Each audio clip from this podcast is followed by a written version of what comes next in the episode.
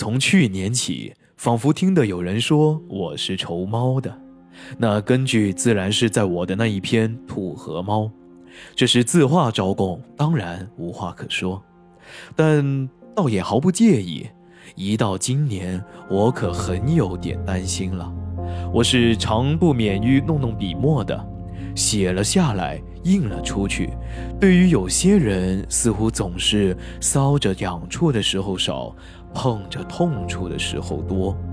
万一不谨，甚至于得罪了名人或名教授，或者更甚而至于得罪了负有指导青年责任的前辈之流，可就危险已极。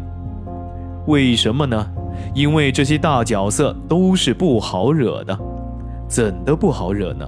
就是怕要浑身发热之后，做一封信，登在报纸上，广告道：“看呐。”狗不是仇猫的吗？鲁迅先生却承认自己是仇猫的，而他还要说要打落水狗，这逻辑奥义即在用我的话来证明我倒是狗。于是尔反有言说，全部根本推翻，即便我说二二得四，三三见九，也没有一字不错。这些既然都错，则绅士口头的“二二得七，三三见千”等等，自然就不错了。我于是就见或留心着查考他们成仇的动机。这也并非望学线下的学者以动机来褒贬作品的那些时髦，不过是想给自己预先洗刷洗刷。据我想，这在动物心理学家是用不着费什么力气的。可我没有这学问。后来在秦哈特博士的《自然史底国民童话》里，总算是发现了那原因了。据说是这么一回事：动物们因为要商议要事，开了一个会议，鸟、鱼、兽都集齐了，单单是缺了象。大会议定，派伙计去迎接他。那么到这儿的时候，差遣的就是狗。狗就问道：“我怎么找到那象呢？我没有见过它，也和它不认识呀。”大伙就说：“那容易啊，它是驼背的。”狗听到这就去了，遇见了一匹猫，立刻弓起脊梁来，他便招待，将弓着脊梁的猫介绍给大家认识到：“象在这里。”但是大家都耻笑他。从此以后，狗和猫变成了仇家。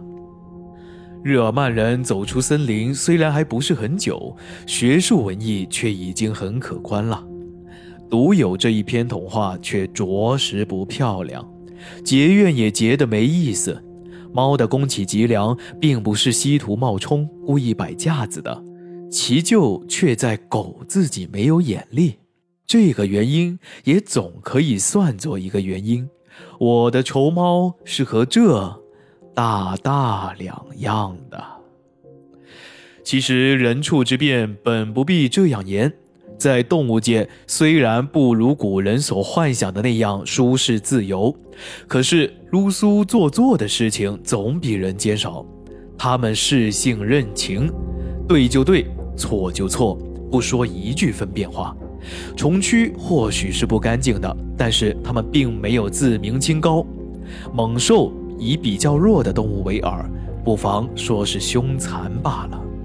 但它们从来就没有竖过公理正义的旗子，使牺牲者直到被吃的时候，还是一味的佩服和赞叹它们。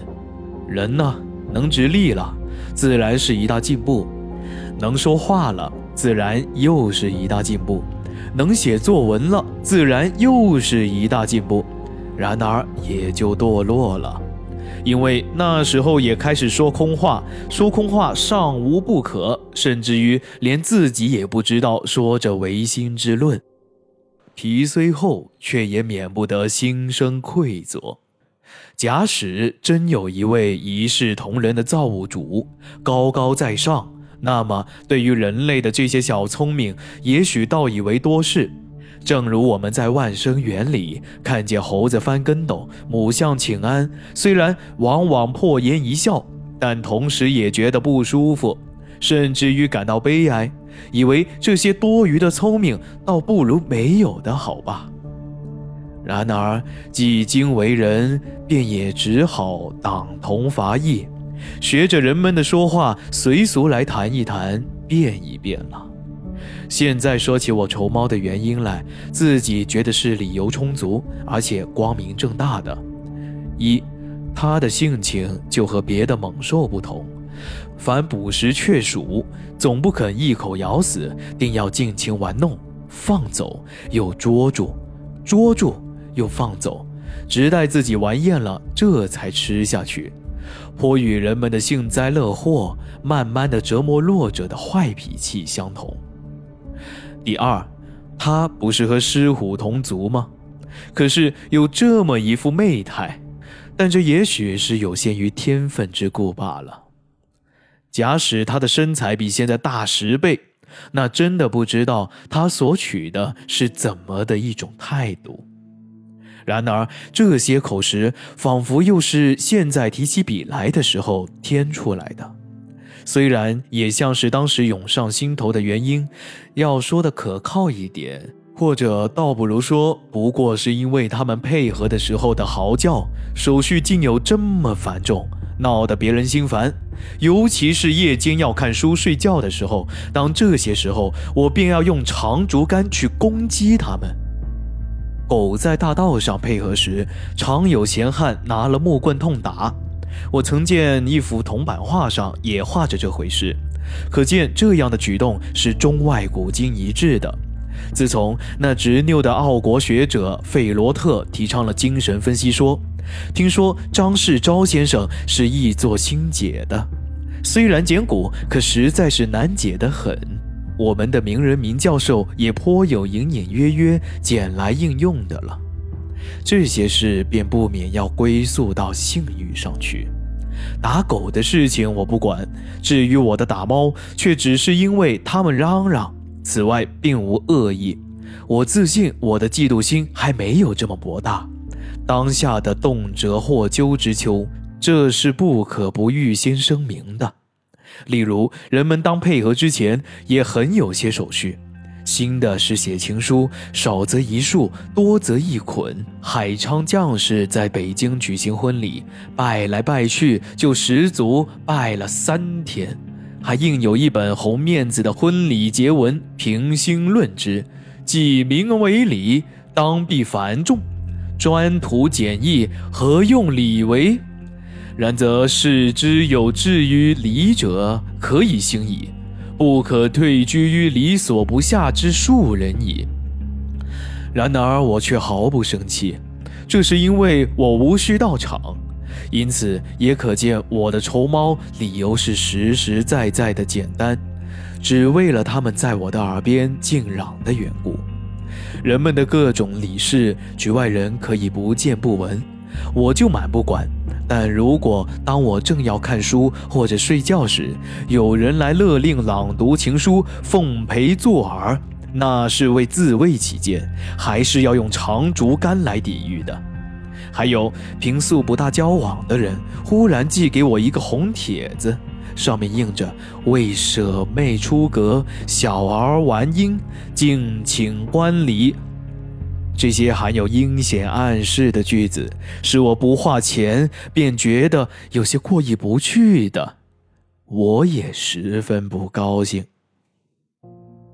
但是这都是近时的话，再一回忆，我的仇猫却远在能够说出这些理由之前，也许是还在十岁上下的时候了，至今还分明记得，那原因是极其简单的。只因为它吃老鼠，吃了我饲养着可爱的小小的银鼠。听说西洋是很不喜欢黑猫的，不知道可确，但小说里的黑猫却实在有些害人。日本的猫善于成精，传说的猫婆那食人的残酷，的确是更可怕。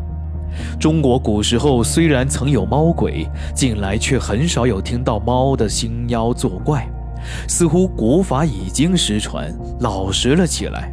只是我在童年总觉得它有些妖气，没有什么好感。那是一个我幼时的夏夜，我躺在一株大桂树下的小饭桌上乘凉，祖母摇着芭蕉扇，坐在桌旁给我猜谜讲故事。忽然，桂树上有沙沙齿爪挠痒的声音，一双闪闪的眼睛在暗中随身而下，使我吃惊，也将祖母讲着的话打断，另讲猫的故事了。你知道吗？猫是老虎的先生。他说：“小孩子怎么会知道呢？猫是老虎的师傅。老虎本来是什么都不会的，就投到了猫的门下来。”猫就教给他扑的方法、捉的办法和吃的方法，像自己捉老鼠一样。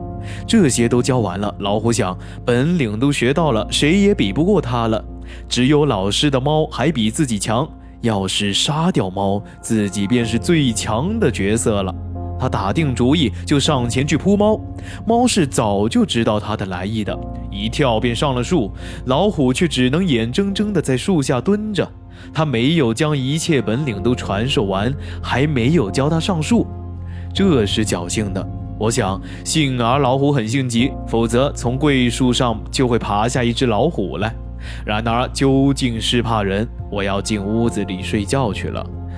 夜色更加黯然，桂叶瑟瑟地作响，微风也吹动了。想来草席定已微凉，躺着也不至于烦得翻来覆去了。